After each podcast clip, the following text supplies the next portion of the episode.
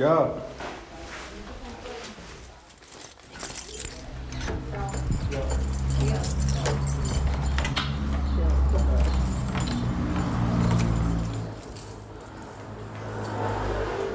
É depois de uma despedida que a rotina continua. Respiro e sigo para o ponto de ônibus. Primeiro o esquerdo, depois o direito, um passo, depois o outro. É a repetição que constrói essa rotina que atropela os detalhes e acaba virando costume. Mesmo assim, repito e sigo em frente. A rotina é tipo calçada, a gente não vê muito bem onde está pisando até tropeçar em alguma coisa. Ela é meio parecida com a rua também. Às vezes é bom a gente parar um pouco, olhar para os lados para não ser atropelado. Mas seguimos olhando para frente. É no automático que as coisas acontecem. Repito e chego no ponto de ônibus. Já deve ser umas 1h20 e pouco da tarde. Não tenho certeza, mas sei que é o mesmo horário de ontem e de todos os outros dias. Mais uma vez, primeiro o esquerdo, depois o direito, tampo os meus ouvidos e conecto o fone. O barulho da rua se mistura com o da música.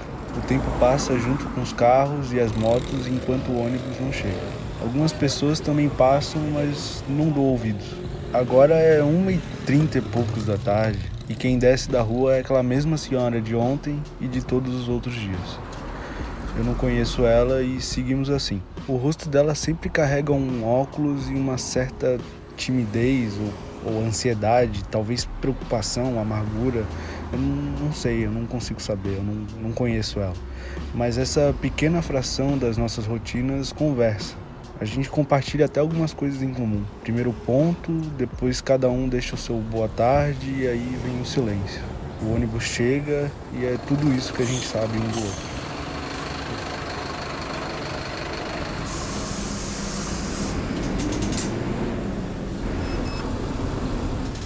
Ela me faz lembrar das pessoas que eu conheço, ou pelo menos acho que conheço.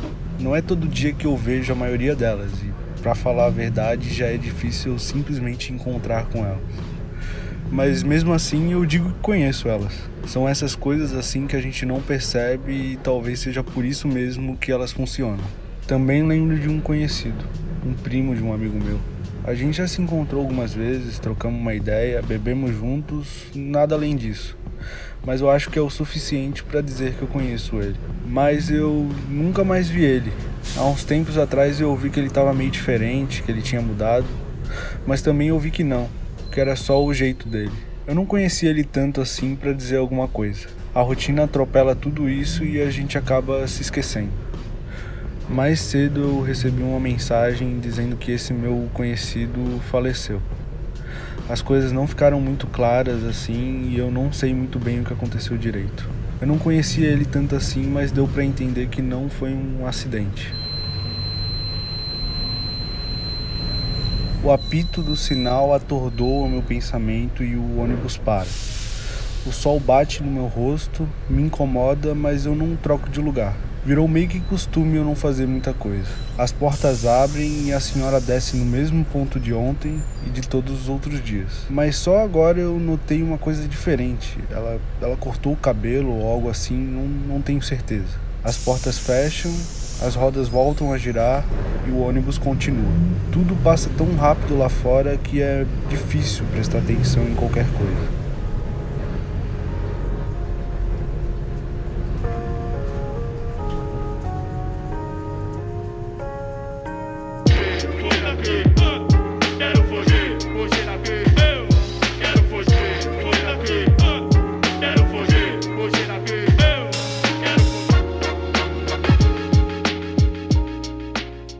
Você já se sentiu assim? Como se sua vida tivesse quase que em um estado de piloto automático, onde as coisas vão acontecendo, passando do seu lado e você nem nota? Já parou para pensar um pouco nisso? Ou você anda tão ocupado que nem sabe se tem tempo para essas coisas? Bom, no episódio de hoje vamos explorar um pouco sobre esse modo automático que nós vivemos no dia a dia e de como que a gente acaba perdendo essa sensibilidade com tudo que acontece em nossa volta, principalmente quando se trata de outras pessoas. Então, para um pouco, respira e tenta pensar nas coisas diferentes que aconteceram no seu dia. Eu sou Marcos Andrade e sejam bem-vindos a mais um Passageiro.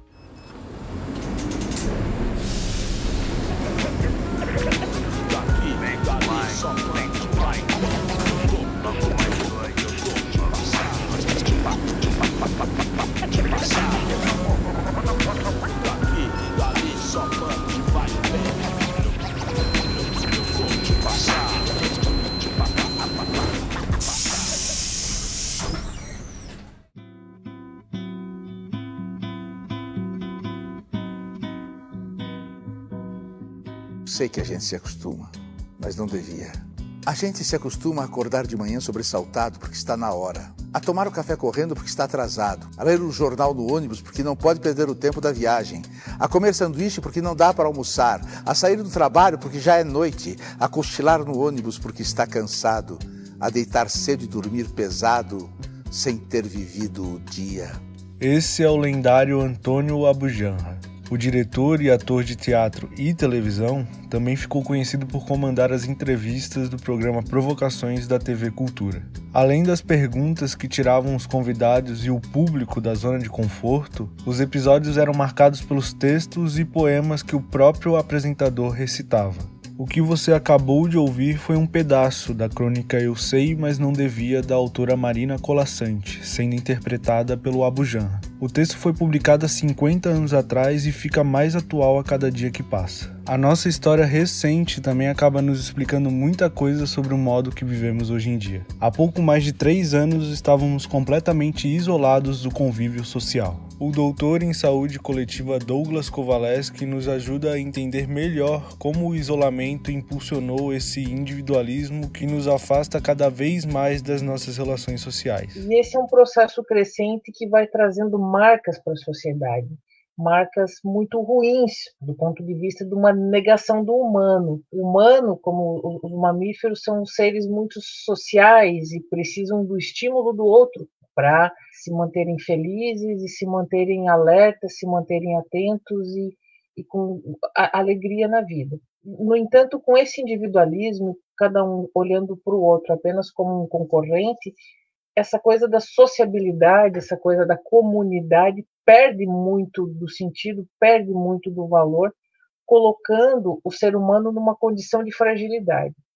E aí essa fragilidade, essa essa solidão, ela traz como uma consequência concreta para a gente um dano na saúde mental. Não existem dúvidas que a pandemia afetou a forma como nos relacionamos com as pessoas. Até hoje carregamos as marcas daquele momento, mas o ponto que vamos explorar é outro.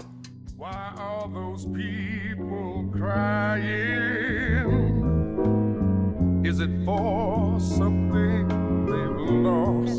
Registrou a primeira morte por Covid-19. o Ministério da Saúde divulgou hoje que o Brasil tem 11 mortes. Em 24 horas, 20 pessoas morreram por conta do Covid-19. Os novos números: 2,4% de letalidade. Passou de 100. São 21 horas e 57 minutos e 904 novos óbitos. Os números vão aumentando cada vez mais rápido. 50 e poucos mil. Do número de 100 mil. Hoje são 500 mil. E a gente repete mais uma vez: meio milhão não são um número, são pessoas. A gente se acostumou com isso. A exposição constante a essa onda de notícias escancararam uma situação que já fazia parte das nossas vidas. Ficamos assustados com a primeira, a segunda, a décima e até a centésima morte. Mas quando esse número chega a mil e se repete todos os dias, a gente acaba ficando calejado e se acostuma. A morte vira uma coisa banal e fica cada vez mais difícil se sensibilizar quando as pessoas são constantemente transformadas em números e estatísticas. E o problema fica ainda maior quando percebemos que esse não é um fenômeno novo.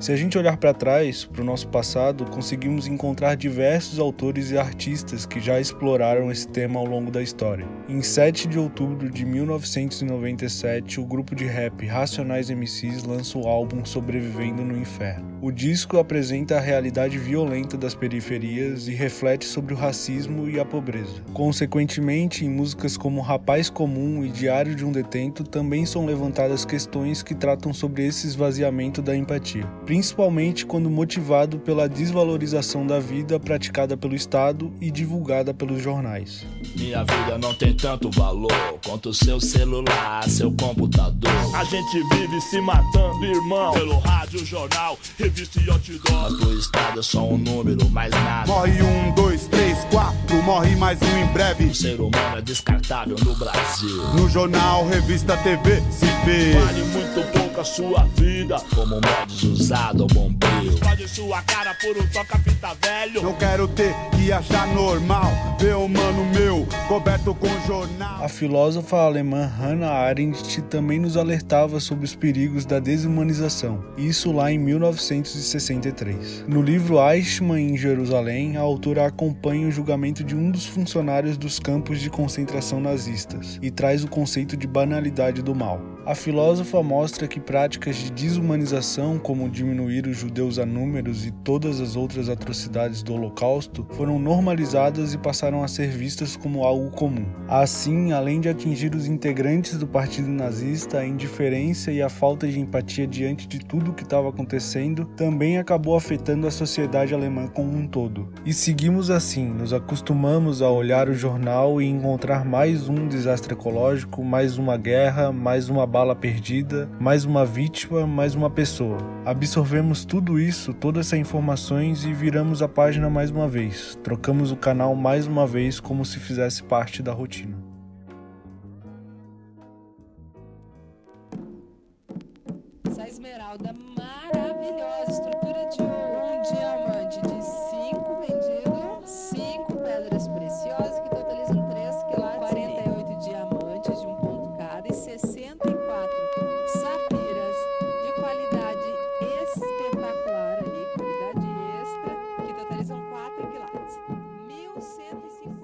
Agora, você já parou para pensar no que te faz acordar de manhã cedo? É de fato despertador ou é essa vontade que às vezes nem chega a ser uma vontade realmente, mas sim essa necessidade de superar mais um dia de trabalho? Olha só, a gente sai da cama já pensando no trabalho, tomamos café e nos arrumamos para ir trabalhar, e quando a gente pensa que já trabalha demais, dizemos: se eu não fizer, alguém vai fazer no meu lugar. O historiador João Carvalho pontua que quando as nossas rotinas passam a girar em torno do trabalho, as nossas relações também acabam mudando. Porque a gente é levado a uma competição de todos contra todos. Nessa competição de todos contra todos, potencialmente qualquer um é o inimigo. As relações são superficiais, as relações não emergem. Para a relação emergir, você tem que se expor enquanto ser humano. E se expor é muito doído, porque muitas vezes você vai se expor e você vai levar uma patada e aquilo vai te traumatizar. É muito difícil, é traumatizante, mas é necessário. E é esse individualismo que alimenta a nossa competitividade e nos mantém sempre nesse estado de alerta diante de outras pessoas. É o medo de se expor à incerteza, do desconhecido que vem do outro. Preferimos nossos celulares, fones de ouvido e qualquer outra coisa do que olhar para a pessoa que está do nosso lado. Nossos amigos vão virando colegas e os colegas vão virando só conhecidos. Não preferimos estar sozinhos. Nós apenas nos acostumamos com a solidão.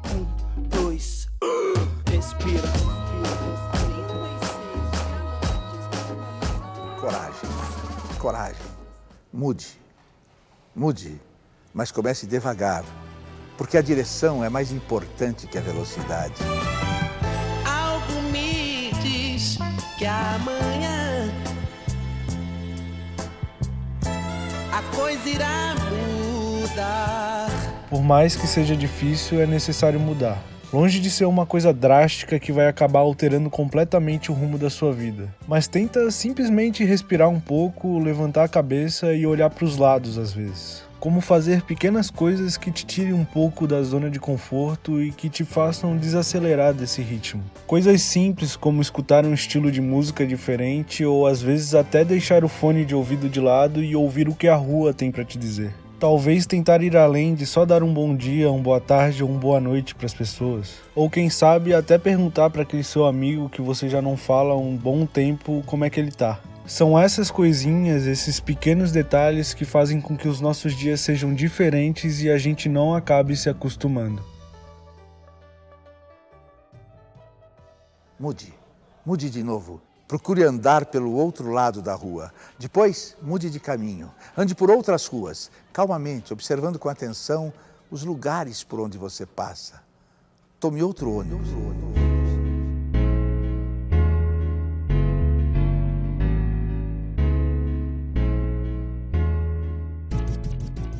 Chegamos ao fim do primeiro episódio do programa Passageiro. Ele foi produzido para a disciplina de Laboratório de Áudio e Radiojornalismo da Universidade Federal de Santa Catarina no segundo semestre de 2023.